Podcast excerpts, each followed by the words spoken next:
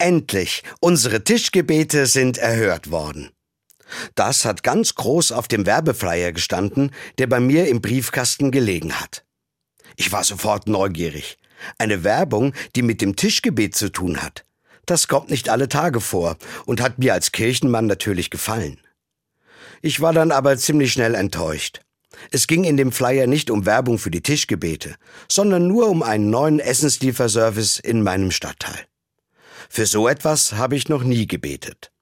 Aber trotzdem finde ich es gut, einmal über das Tischgebet nachzudenken. Ich brauche das Tischgebet, um bewusster mit dem Essen umzugehen.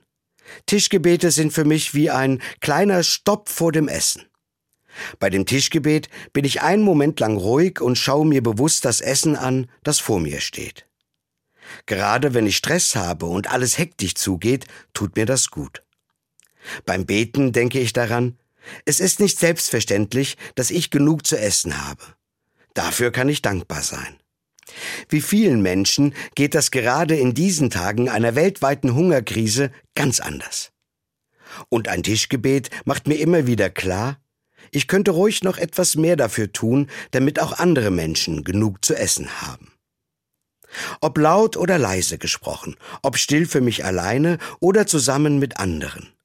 Ein Tischgebet geht für mich fast immer. Manchmal macht es auch richtig Spaß, besonders wenn ich mit Kindern zusammen eins bete. Ich glaube, nach einem Tischgebet esse ich viel bewusster und auch mit mehr Genuss meine Mahlzeit. Dafür lohnt sich der kurze Stopp vor dem Essen.